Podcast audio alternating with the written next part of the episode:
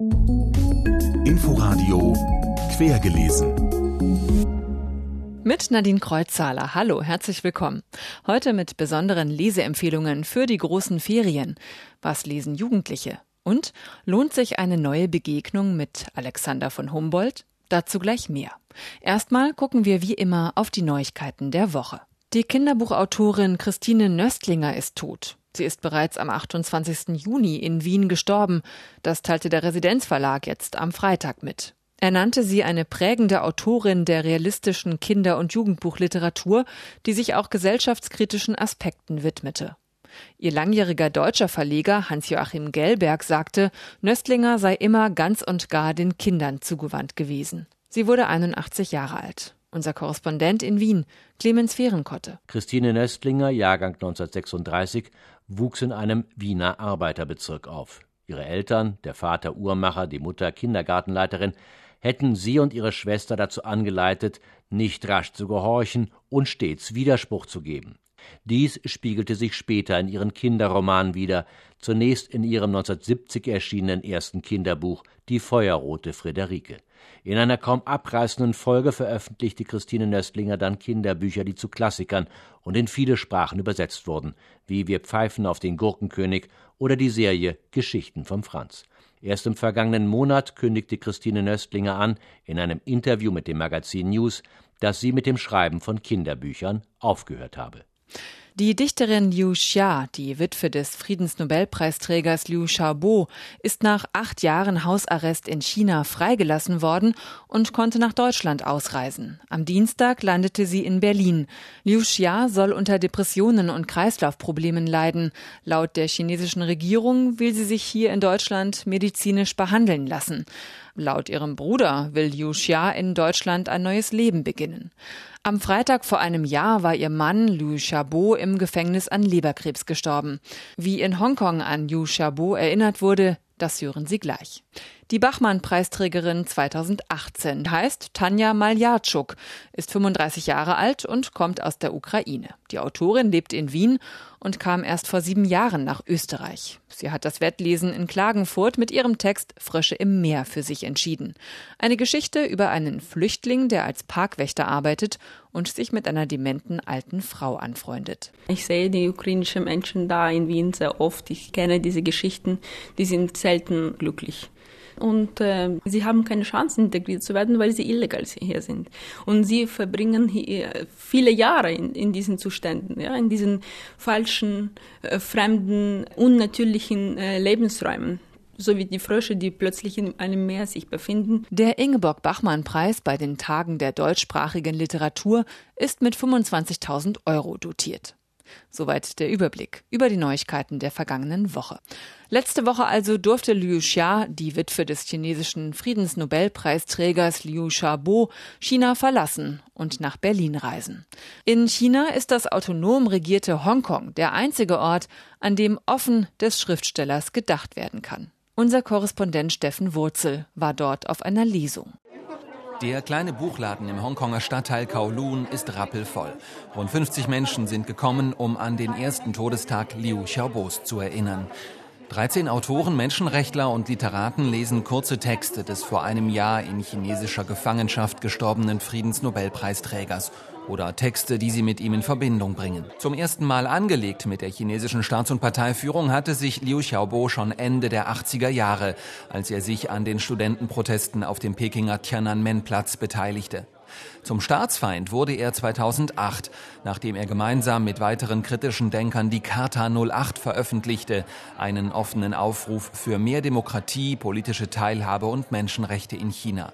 Diese eigentlich selbstverständlichen Forderungen brachten ihn ins Gefängnis, das er bis zu seinem Tod im Alter von 61 Jahren nicht mehr als freier Mensch verlassen konnte. Lian Hiwi, Linguistikprofessor an der Hong Kong Baptist University. Liu Xiaobo Liu Xiaobo war einer der Menschen, die für die entscheidenden Grundwerte kämpfen. Dafür hat er den ultimativen Preis gezahlt. Er ist definitiv nicht der einzige Held in diesem Kampf. Ihm zu gedenken bedeutet auch anderen zu gedenken. Das autonom regierte Hongkong ist der einzige Ort in China, an dem offen an den Friedensnobelpreisträger von 2010 erinnert werden kann. In Festlandchina sorgen Zensur und staatliche Komplettüberwachung dafür, dass Liu Xiaobo und seine Gedanken totgeschwiegen und langfristig ausgelöscht werden. I am quite sure that most people in China has not heard his name. Die meisten Menschen in China haben noch nie von Liu Xiaobo gehört. Davon ist Linguistikprofessor Lian Hiwi überzeugt. Das gelte sogar für seine gebildeten Freunde aus China. I'm your lifelong prisoner, my love. Nashua Gallagher ist Autorin und Gründerin des Hongkonger Literaturclubs Peel Street Poetry. Sie liest einen Text, in dem Liu Xiaobo über die Liebe zu seiner Frau Liu Xia schreibt. Die 57-Jährige saß jahrelang ohne Anklage oder Urteil in chinesischem Hausarrest. Ihr einziges Vergehen, sie war mit dem Staatsfeind Liu Xiaobo verheiratet. Erst am Dienstag endete Liu Xias achtjähriger Hausarrest und sie durfte nach Deutschland ausreisen.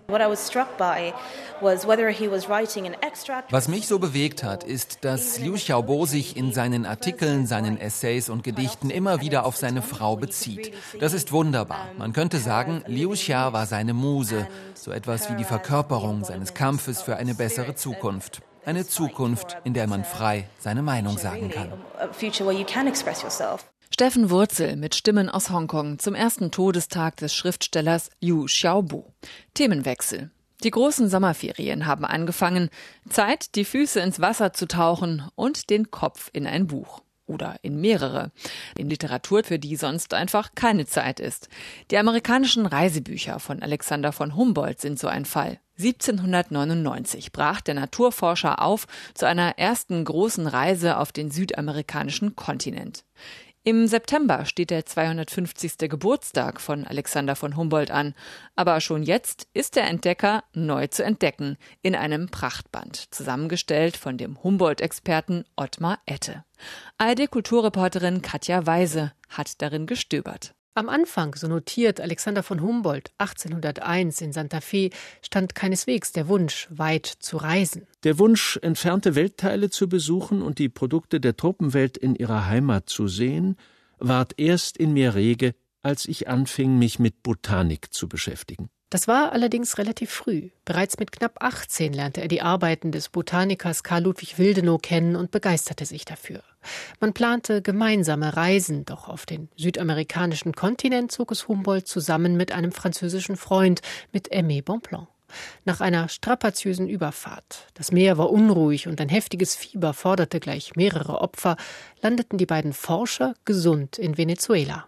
Er ist ein kluger, nahezu unvoreingenommener Beobachter, dessen viele Interessen sich in den Aufzeichnungen niederschlagen.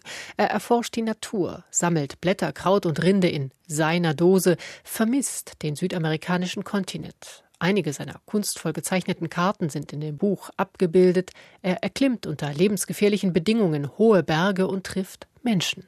Diese Begegnungen mit Indianern, Mönchen, Fischern, Sklaven, deren Herren und Damen, stellt der Herausgeber Ottmar Ette ins Zentrum dieses opulenten Buches.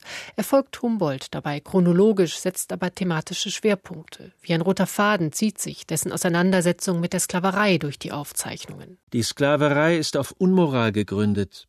Die Regierung soll Menschen ihrer heiligsten Rechte berauben, deren Haut von einer anderen Farbe ist. Vor allem das Verhalten der Mönche in den Missionen ist ihm nicht nur in diesem Zusammenhang immer wieder Anlass zu harter Kritik. Es ist faszinierend zu lesen, wie klar Humboldt die Dinge benennt, auch die Schwächen des kolonialen Systems erkennt.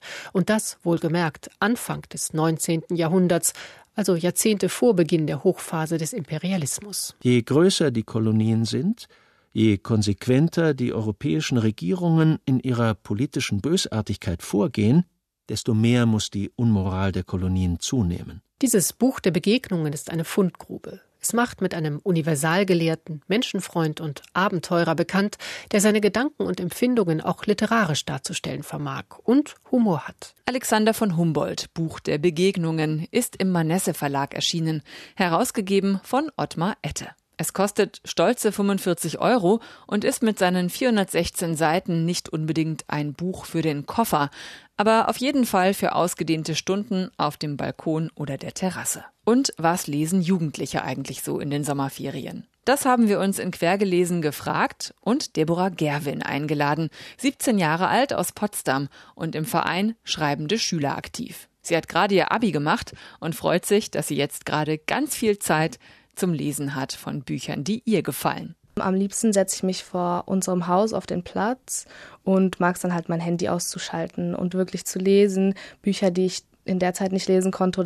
Deborah hat für unsere Sommerferien Lesetipps zwei Bücher ausgesucht. Das eine heißt Solange wir lügen von E. Lockhart. Es geht um eine reiche, angesehene Familie, die sich jeden Sommer auf einer Privatinsel treffen. Und die Hauptperson ist die fast 18-jährige Cadence, die jährlich ihre Cousins und Cousinen trifft und auch einen Freund, der mal mitkam und in den sie sich dann verliebt. Und in einem Sommer passiert ein Unfall, der Cadence stark traumatisiert und an den sie sich nicht mehr erinnern kann. Und im nächsten Sommer trifft sie die dann alle wieder und versucht sich zu erinnern. Es ist sehr flüssig, man kommt sehr gut durch das Buch. Man hat das Gefühl, dass man direkt in die Geschichte mit hineingerissen wird, weil total viele tolle Formulierungen dabei sind und mit total vielen Bildern gespielt wird und das alles auch oft ins Surreale abdriftet mit Märchen, die zwischendurch einfach erzählt werden und erfundenen Sachen. Lies doch mal was vor. Eines Tages, als sonst niemand da war, ging ich in Omas Nähzimmer ganz hinten im Erdgeschoss. Ich berührte die verschiedenen Stoffe, die hellglänzenden Knöpfe, die farbigen Garne. Zuerst schmolzen mein Kopf und meine Schultern, danach meine Hüften und Knie. Bevor ich wusste, wie mir geschah, war ich eine Pfütze, die sich über die hübschen bedruckten Baumwollstoffe ergoss. Das zweite Buch, das Deborah empfiehlt, heißt Der unsichtbare Apfel von Schauspieler, Musiker und Autor Robert Gwistek. Es handelt von einem jungen Mann namens Igor, der seine sehr surreale Welt beschreibt. Es beginnt mit Anekdoten aus seiner Kindheit und dann geht es um ein Selbstexperiment, in dem er sich 100 Tage in einen dunklen Raum einschließt und dabei Tagebuch schreibt. Und man wird in die verrückten Gedanken mit hineingezogen und das ganze Buch ist sehr experimentell geschrieben und auch gedruckt. Es ist ein Buch, was man nicht durchlesen kann. Man muss es oft zur Seite legen, weil es irgendwann so verrückt wird, dass man selber kurz Pause machen muss. Deborah liest aber nicht nur leidenschaftlich gerne, sie schreibt auch selbst Geschichten, seit sie 13 ist. In Potsdam macht Deborah beim Verein Schreibende Schüler mit, der auch den Theo mit verleiht, den Preis für junge Literatur aus Berlin und Brandenburg. Ich schreibe sehr kurze Geschichten, die auch oft nur so kurze, surreale Erlebnisse darstellen. Deborah Gerwin, 17 Jahre alt, mit ihren Sommerferien-Büchertipps. Zu finden sind sie auch im Netz auf inforadio.de. Und zum Schluss habe ich noch eine persönliche Empfehlung für Sie. Haruki Murakami, Die Ermordung des Kommendatore.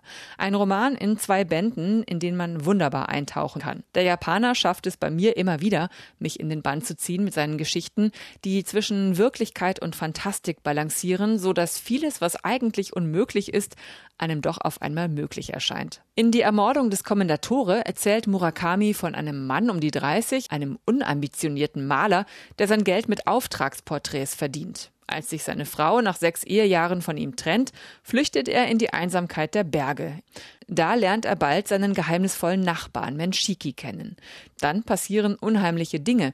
Nachts immer um dieselbe Zeit ertönt Glockenläuten. Außerdem wird das Gemälde Die Ermordung des Kommendatore, eine Anspielung auf die Oper Don Giovanni, plötzlich lebendig. Im zweiten Band dann lernt er die 13-jährige Marie kennen. Die Begegnung mit ihr steht hier im Zentrum. Sie sitzt ihm Modell für ein Porträt und erinnert ihn immer mehr an seine Schwester, die mit 13 gestorben war.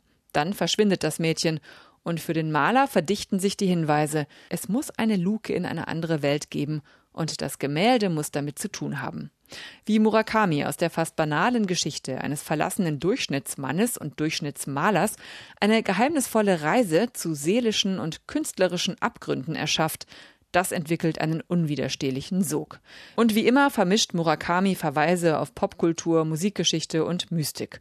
Außerdem webt er immer wieder Gedanken über die Kunst und die Kreativität. Was ist Kunst mit ein? Und er macht sich auch einen Spaß daraus, Motive aus seinen früheren Romanen einzubauen. Murakami erfindet sich nicht neu, aber er ist mal wieder in Bestform. Wie gesagt, man muss das mögen, das Ineinander und Übereinander von Wirklichkeit, Traum, Surrealem und magisch Abgründigem. Die Ermordung des Kommendatore Band 1 und 2 sind im Dumont Verlag erschienen und als Hörbuch bei Hörbuch Hamburg. Das war quergelesen für heute. Bleibt noch der letzte Satz. Bei uns wie immer der erste aus einem Roman. Heute kommt er aus Der Fall Colini von Ferdinand von Schirach. Ein Bestseller, der jetzt mit Elias Mbarek in der Hauptrolle verfilmt wird. Später würden sich alle daran erinnern. Der Etagenkellner, die beiden älteren Damen im Aufzug, das Ehepaar auf dem Flur im vierten Stock. Ein schönes Wochenende wünscht Nadine Kreuzhaler. Inforadio Podcast.